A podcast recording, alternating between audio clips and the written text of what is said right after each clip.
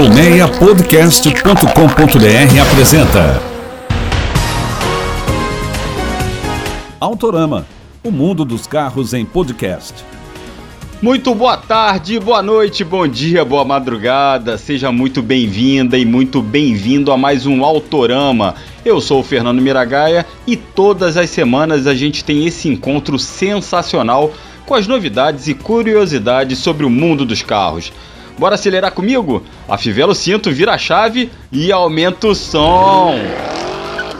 O episódio de hoje tá sensacional, pegando mais fogo que no programa do Faustão. Tem o novo SUV da Fiat que foi revelado no BBB, tem mais uma montadora se rendendo ao serviço de carros por assinatura e a frota de táxis autônomos que já roda na China. No momento KBB, o desempenho da marca líder de mercado, e no quadro retrovisor, o carro brasileiro elétrico numa época em que ninguém falava disso. Lembrando que esse é o mês do Maio Amarelo de conscientização para redução dos acidentes de trânsito. A campanha desse ano é Respeito e Responsabilidade. Pratique no trânsito. Então, galera, vamos respeitar as regras, obedecer aquela velocidade máxima da via, não cortar pela direita, não avançar o semáforo, pedestre, atravessa na faixa, ciclista, respeita o pedestre, vamos usar capacete, motociclista, vamos usar cinto de segurança corretamente no banco da frente e de trás, todos unidos aí por um trânsito seguro. E o Autorama Podcast apoia essa ideia sempre. Lembrando que o Autorama está no Spotify, na Apple Podcast, no Google Podcasts e nas principais plataformas de áudio. Se inscreva nos nossos canais e compartilhe o programa com os amigos.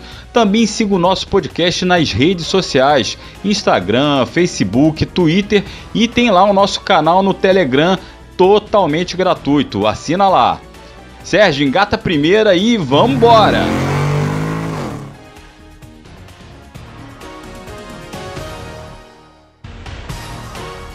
A Mitsubishi é a mais nova montadora a ter sua própria plataforma de carros por assinatura. Na realidade, a marca japonesa, que aqui é representada pelo grupo HPE Automotores, já tinha um sistema de locação em algumas regiões do país, só que agora resolveu renovar o programa e lançar o MIT Assinatura.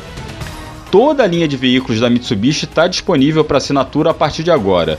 Isso inclui os SUVs Outlander Sport Eclipse Cross, Outlander e Pajero Sport, além das picapes da linha L200 Triton.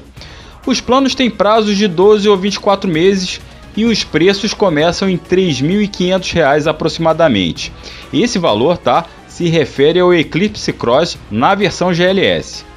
E como em outras marcas, o serviço pode ser contratado virtualmente e a mensalidade inclui aquilo lá que a gente já sabe: seguro, revisões, IPVA, licenciamento, assistência técnica 24 horas e carro reserva em caso de sinistro. É possível fazer as simulações lá no site da empresa. Então vai lá em www.mitsubishimotors.com.br para saber mais sobre o MIT Assinatura. Quem está com um novo serviço de mobilidade é a Baidu. E olha que serviço, hein? Presta atenção. De táxi autônomo. Isso aí. A empresa chinesa de tecnologia acaba de lançar em Pequim uma plataforma de transporte não tripulado. Como é que funciona? O usuário baixa um aplicativo no celular que localiza o carro mais próximo. Aí vem o carrinho, sozinho, sem motorista mesmo. motorista fantasma, né? Carro fantasma todo pimpão lá e o passageiro só precisa escanear um QR Code colado no automóvel para ver se bate a identificação, bate a solicitação do, do transporte.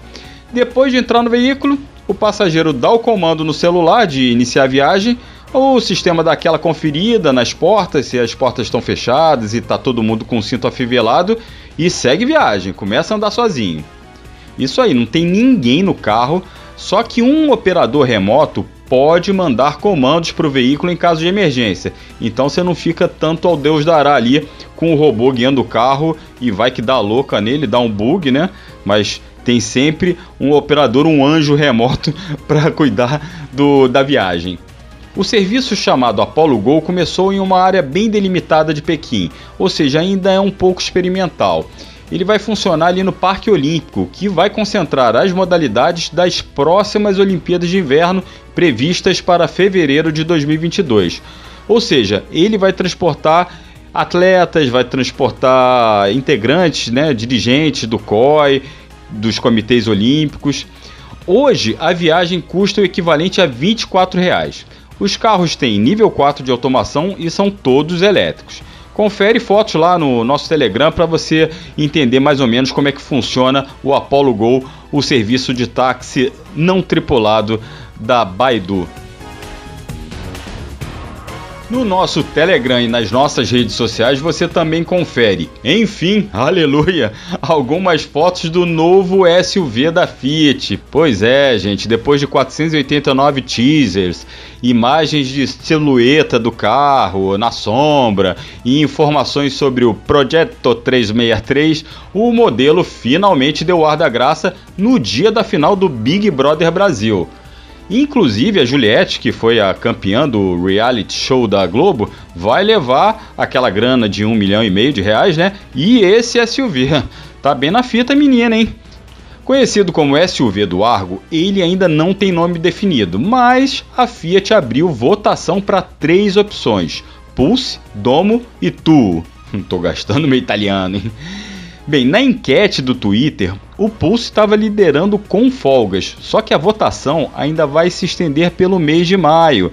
A Fiat quer dar aquela engajada, quer dar aquela movimentada nas redes sociais e convocou um trio, cada um, né, um três famosos, cada um para defender um nome para o Jepinho, um desses nomes para o Jepinho.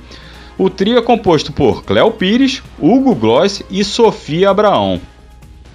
A Fiat diz que o carro usa uma nova plataforma MLA, só que a base é do Argo mesmo, tá gente? Ele é uns 10 centímetros mais comprido que o hatch, além de mais alto e mais parrudo. Vai usar a linha de motores aspirado 1.3 Firefly ali nas versões de entrada, só que as mais completas vão estrear o 1.0 turbo da linha GSE, que deve ter potência superior a 130 cavalos. O carro ficou bem bonitinho, eu gostei. Como eu disse, dá uma olhada lá no nosso Telegram e nas nossas redes sociais. Ele tem capô elevado, grade frontal, que na verdade lembra os SUVs da Hyundai da década passada, mas são bem harmoniosos e tem faróis integrados que remetem ao Argo. Na traseira, mais semelhanças com o hatch, com as lanternas ali que crescem pelas laterais. O carro mostrado no BBB tinha teto pintado de preto e rodas diamantadas. E com quem esse primeiro SUV compacto da Fiat no Brasil vai brigar?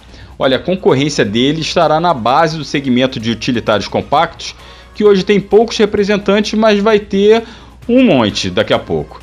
Vamos lá, vou, vou, tentar explicar. Hoje, o SUV, esse SUV, teria preços iniciais na casa dos 85 mil reais para disputar espaço com o Honda WRV, Caoa Cherry Tiggo 2 e versões de entrada de Hyundai Creta e Renault Duster apesar desses dois serem bem maiores que o SUV da Fiat. Mas presta atenção na tropa que vem aí com sangue nos faróis para encarar esse segmento do mercado e esse SUV do Argo.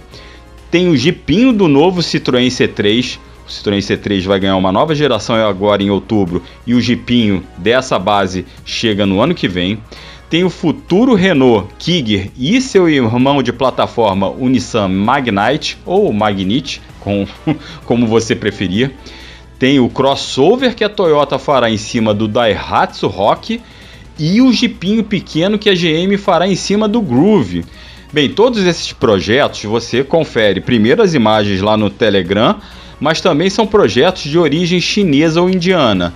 Ou seja, são projetos de baixo custo para mercados emergentes para poder chegar aqui, né, para eles poderem chegar aqui nessa faixa de preço e brigar na base do mercado de SUVs. E a Fiat está toda animadinha, né? Pois vamos saber um pouco como está a marca e o grupo Stellantis como um todo aqui no mercado no momento KBB. Fala aí, Hector! Oi, Mira. Hoje eu vou aproveitar que você falou do novo SUV da Fiat e vou trazer um pouco do desempenho atual da marca em vendas para esse momento KBB, tá? Ó, a empresa italiana ficou na liderança mais uma vez nesse último mês de abril. Além disso, ela conseguiu colocar a Estrada e o Mob como carros mais vendidos. Ou seja, a chegada de um SUV compacto inédito, um produto que há tempos é desejado pelos concessionários da marca por fazer parte de um segmento cada vez mais popular, deve reforçar ainda mais o bom momento da Fiat no mercado.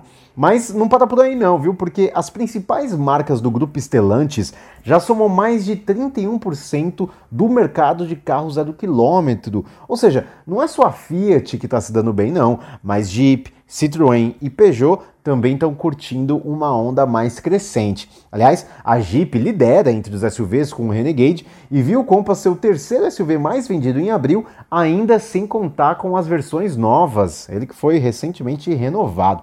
Então, com esse portfólio novo, novos motores surgindo e mais equipamentos nos seus carros, o Grupo Stellantis tem tudo para liderar 2021 e promete dar trabalho para os próximos anos, hein? O que, que vocês acham? Vou deixar essa reflexão aqui para você e para os seus ouvintes e vou me despedindo do Momento KBB dessa semana. Valeu e até a próxima, Mira!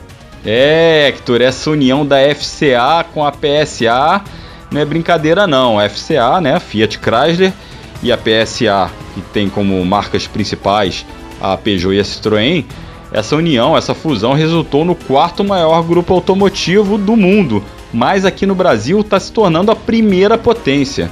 Bem, esse foi o Hector Vieira em mais um Momento KBB. E você já sabe, os preços mais reais de carros zero quilômetro e usados, de revendedor ou particular, você confere na KBB Brasil. Vai lá em www.kbb.com autorama.com.br. Aqui no Autorama, praticamente todo episódio tem notícia sobre carro elétrico. Hoje teve também, né? Pois é, o carro elétrico nasceu junto com o automóvel lá no fim do século XIX e começo do século XX. Mas com as linhas de montagem introduzidas pelo Ford modelo T, idealizadas lá por um tal de Henry Ford, é, o motor elétrico praticamente perdeu espaço na indústria automotiva voltou recentemente mais por questões de preocupações ambientais e de eficiência energética principalmente. Mas você sabia que bem antes dessa nova era dos elétricos, dessa nova preocupação ambiental com eficiência, tivemos aqui no Brasil um carro elétrico totalmente brasileiro? É, ele é o tema do nosso retrovisor de hoje. Rebobina a fita aí, Sérgio. O quadro mais nostálgico do podcast brasileiro vai relembrar o Gurgel Itaipu. Nos anos 1970, o mundo vivia uma crise do petróleo. Quem tem mais de 50 sabe disso. E foi nessa época em que João Augusto Conrado do Amaral Gurgel teve a ideia de lançar o primeiro veículo 100% elétrico. Associou o nome, né? É, em 69, Gurgel tinha lançado a primeira marca totalmente nacional de carros que levava seu sobrenome. E o cara era pioneiro de carteirinha. Em 74, quem que ele apresenta? O Itaipu E150. Foram feitos 20 protótipos do carro elétrico lá em Rio Claro, interior de São Paulo, e o carro foi apresentado no Salão de São Paulo de 74 com desenho de trapézio. Você vê, ele é, um, é, bem engraçado o desenho dele e você confere lá nas nossas redes sociais e no nosso Telegram. O Itaipu tinha 2,65 metros centímetros de comprimento, levava apenas duas pessoas, mas pesava 780 quilos.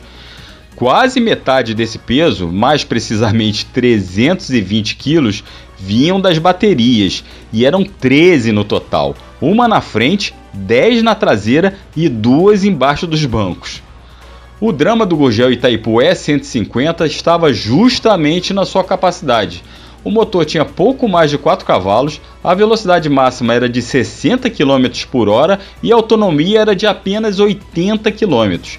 Para complicar, esse exército de baterias levava mais de 10 horas para ter carga completa. Para um carro que seria lançado com o preço do Fusca 1300 na época, a tarefa seria bem árdua. O projeto, claro, foi engavetado. A Gurgel até voltaria a usar o nome Taipu nos anos 80 em um furgão que foi negociado apenas com companhias elétricas também naquela época. Mas de qualquer forma, fica o pioneirismo, a gente tira o chapéu para o senhor Gurgel em fazer o primeiro carro elétrico quando pouca gente falava nisso. Com a apresentação e produção de Fernando Miragaia, esse que vos fala, direção e edição de Sérgio Carvalho, o Autorama fica por aqui. Novamente, meu muito obrigado pela audiência e pela paciência. E se inscreva nos canais do Autorama no Spotify, na Apple Podcast, no Google Podcasts ou no seu aplicativo preferido. E nos acompanhe sempre, nos curta nas redes sociais, Instagram, Twitter, Facebook e aquele nosso canal no Telegram especial para você. Um grande abraço, até a próxima e acelera de casa! Autorama, o mundo dos carros em podcast. Uma produção colmeiapodcast.com.br. Colmeia Podcast, o rádio do seu tempo.